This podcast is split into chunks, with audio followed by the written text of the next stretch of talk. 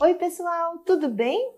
Vamos falar um pouquinho de novembro e de todo o ensinamento e sabedoria que ele vai trazer para nós? Vamos lá?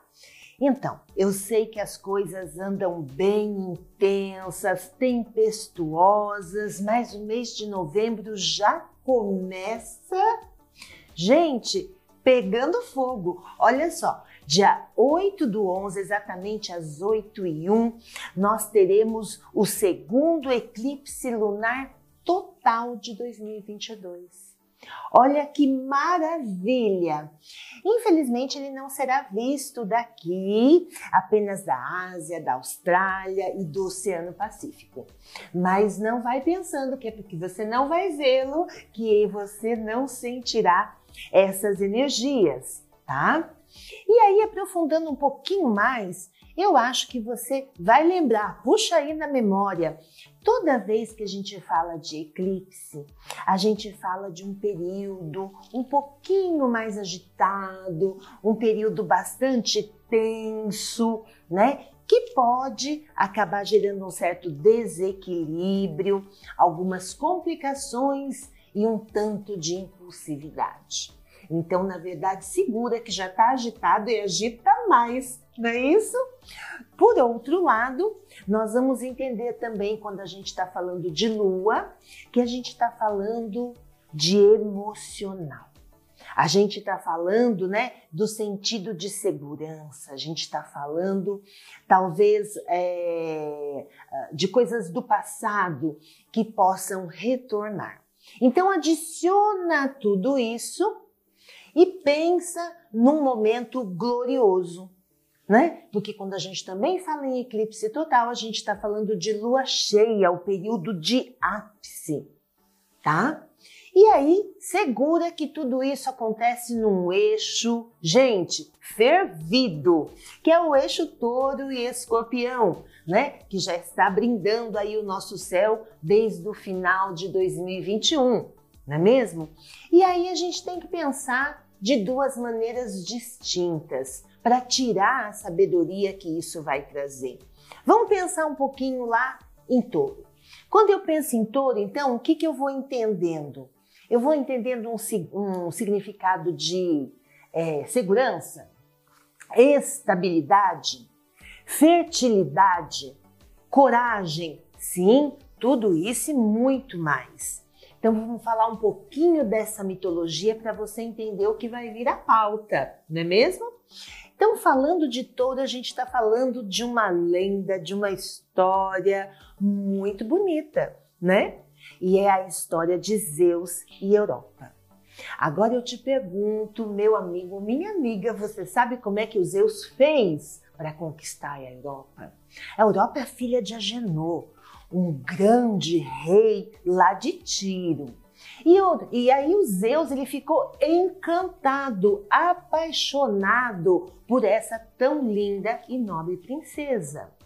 E aí ele pensa, ele pensa, ele pensa e chega à conclusão de que para vivenciar o seu eterno e grande amor, olha aí já vai uma dica, falamos de intensidade novamente. Então, para viver todo esse fervor, essa intensidade, ele teria de se transformar num touro para se aproximar de Europa. Olha só, gente, ele pensou, ele pensou, ele pensou e ele lança o quê? Uma estratégia. Vai aí a segunda dica. Quando ele se transforma então nesse touro resplandecente, porque não era um touro qualquer, ele se transforma num lindo e gigantesco touro branco, crystal white, sabe? Aquela coisa que ilumina, resplandece, ele chega envolto numa nuvem, né? Então eles dizem que os cascos eram de prata, os chifres magníficos. Olha só, tô falando aqui de estilo, não é só uma ideia de uma estratégia. Eu tô falando de um estilo, eu tô falando de uma elegância inconfundível. E aí ele se aproxima de Europa e deita aos seus pés. A princesa ficou tão atônita com aquele animal gigantesco, tão lindo e tão manso. Porque ele permitia que ela lhe acariciasse as costas, que ela se apaixona pelaquela ternura. E então, nesse momento, ela se senta nas costas do touro e o touro então foge atravessando os mares e aí eles vão para Creta, aonde consumem e vivem o seu grande amor e serão felizes para sempre. O que, que é importante entender aí, fora as dicas que eu já dei? Não é só o modo como você bola a sua estratégia. Eu acho que isso fica muito claro aí no que nos traz essa lenda, essa mitologia, né, é, do signo de touro, mas também como é que você atinge aquela pessoa a qual está se propondo dentro dessa estratégia né? Então vamos tirar essa pessoa e vamos colocar talvez um objeto, vamos colocar aí uma outra ideia, mas não é só em como fazer, mas o que é que você está buscando através disso. E não se esqueça do estilo e da elegância. Tem uma outra sabedoria, um outro entendimento dentro dessa lenda que é muito importante falar, né? E qual seria esse entendimento? Talvez aqui a gente tenha um choque de realidade, né? Porque a Europa a todo momento acreditou que era um lindo animal, né? Branco, dócil, e no fim esse animal era Zeus transformado. Então, às vezes, nem tudo aquilo que a gente está vendo é o que realmente pode ser né? Eu vou pedir para você segurar nessa informação, porque agora a gente vai lá no outro paralelo e vai falar um pouquinho de escorpião. E se você também está lembrado, no mês passado, se você me assiste, se você me ouve, a gente falou um pouquinho sobre essa mitologia e essa lenda. Lembra? Então vamos voltar lá. Quando a gente fala de escorpião, a gente está falando de Atena e Apolo e Orion. Te peguei, né? Foi uma pegadinha agora. O que, que vai acontecer? Então, né, conta-se que Apolo, enlouquecido dos ciúmes da irmã, possuído por esse desejo ardente de destruir esse relacionamento, olha só, enciumado, sugere então a sua irmã que atire naquele pontinho no oceano que ela mal conseguia enxergar. E aí ele lança aquilo que acabou sendo a desgraça, mas enfim, aqui é o desafio.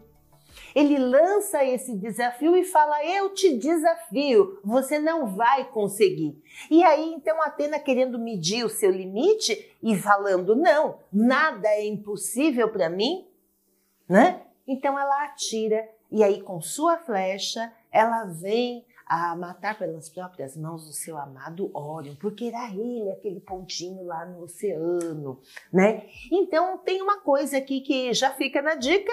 A gente está falando de algo talvez muito intenso, que talvez a gente não controle e que vem lá de dentro de nós, tá? Então essa palavra você já anota aí, intensidade, né? E talvez essa intensidade ela realmente atinja um patamar, né, aonde não há um controle racional sobre aquilo. É muito importante pensarmos nessa hipótese. Por um outro lado, nós também vamos ter drama, paixão, ciúme, arrebatador, e tudo isso é um movimento muito profundo. Será que eu estou falando de alguém? Acho que eu estou retratando aqui o próprio escorpião, não é isso? E aí vem a questão: será que eu me conheço? Será que os meus atos me representam? Né? Porque aqui, na verdade, nós também vemos um choque de realidade, de que talvez aquilo que a gente veja e pensa não seja exatamente aquilo que a realidade possui, né? Então, é preciso pensar nessa medida de desafio, é preciso pensar nessa impulsividade e é preciso pensar nos nossos limites. E por que isso tudo é tão importante nesse eclipse cujo eixo é todo escorpião? Porque eu vou dizer para vocês que todo é o signo estabilizador, que a lua traz um passado envolvido com muita emoção e que escorpião pode tirar coisas profundas, Será que você conhece a si mesmo? Será que você está bem com você mesmo? Será que a tua vida te representa? Será que o que você pensa e a realidade que você vive estão conjuminando aí? Elas estão em concordância? Eu vou pedir para você pensar. Eu vou pedir para você refletir com máximo cuidado, porque com certeza esse é o marco de um início de uma transformação. Esse é o marco de um início de uma renovação. Tudo isso simboliza evolução. Então a gente tem que pensar que coisas que abrigam certa resistência, coisas que estão no comodismo e aquilo que não serve mais, com certeza serão descartadas, né? Agora, eu também acredito que refazer o alicerce é muito importante para que a gente torne tudo muito mais seguro. E eu tenho certeza que você concorda comigo. Então, bora pensar? Bom, não acabou ainda. No dia 22 do 11, nós vamos ter a entrada do magnífico Sol no esplêndido signo de Sagitário. Parabéns aos sagitarianos, às sagitarianas, tenham, ó, tudo de lindo e maravilhoso. E quando eu falo em Sagitário, eu falo de positividade, bom humor, espontaneidade, autoconfiança, expansão, sinceridade porque ele é coroado, é, é representado na figura do Quiron. Vocês se lembram do Quiron? Aquele homem, né? Aquele ser sobrenatural, meio homem e meio cavalo. Acho que fica melhor assim, não é mesmo? E Kiron simboliza uma força muito poderosa. Primeiramente, o professor, o professor de todos os imortais e todos os semideuses conhecimento vasto, uma sabedoria inigualável. E em outro momento, o Kiron significa, perdão, gente, em outro momento, Kiron significa o curador. Olha só que expressão importante. A gente vai vir assim de um momento catando cavaco, tentando entender o que está dentro, o que está fora, e se isso tudo está em concordância aí sobre a luz de Kiron, é possível que a gente entenda realmente tudo que está acontecendo. Então desfrute e aproveite desse momento, né? Porque eu tenho certeza que as bênçãos de Kiron, né, recobrirão os nossos caminhos e que a sua sabedoria né, é, nos auxiliará a trilhá-los. Então tenham um lindo novembro, muito sucesso a todos e muita sabedoria. Cuidado com a impulsividade. Vamos lá a previsão signo a signo? Bom, uh, falando de tormenta, tempestade, coisa impetuosa, vamos começar aí com Ares. Meu amigo, minha amiga, você que é de Ares, é um ótimo momento você botar o pé no acelerador, né? Por favor, eu sei que as coisas estão assim, mas eu acho que é importante parar, refletir e buscar uma certa paz interior, né? Então, é, isso, a gente estando equilibrado é muito mais coerente, né? Para a gente olhar realmente aquilo que deseja e aquilo que é nosso. Eu vou pedir para você cultivar bem-estar esse mês. Cuidado, que senão a coisa explode, tá? Touro, parabéns! A sua carreira vem se firmando e aqui vai surgir uma janela para você começar a pensar em melhorias. Social tem alta, amizades estão se formando, você tá com tudo. É muito importante. Só que a gente não pode deixar de ter em mente sempre um planinho B, porque podem surgir contratempos, tá? Gêmeos, bom, mês agitado, né? Idas e vindas, é, mudanças quebrando a rotina, e aí os seus relacionamentos vão seguir a mesma tendência, sejam eles profissionais, de amizade ou amorosos. Tá? Então é muito importante que você cuide da sua saúde, das suas emoções, porque você dá conta, mas precisa fazer a lição de casa. Câncer, você está bem focado tá? Então é um período perfeito para você revitalizar trabalho, relações, estilo de vida, né? Mas mantenha tudo planejado, porque daí você chega mais tranquilamente ao ponto que você deseja rearranjar. Leão, É chegado o momento, as coisas que estavam paradas ganham então a chance de resolução. Sabe aquela coisa que você vai empurrando com a barriga e não consegue resolver? Pois é, chegou o dia. Então tem tendência muito grande a dar conta, a ser positivo, mas seja cuidadoso. Virginiano, as coisas estão mudando, tudo está se movimentando, então você tenha um, um pouquinho de paciência. Invista em reflexão, tá?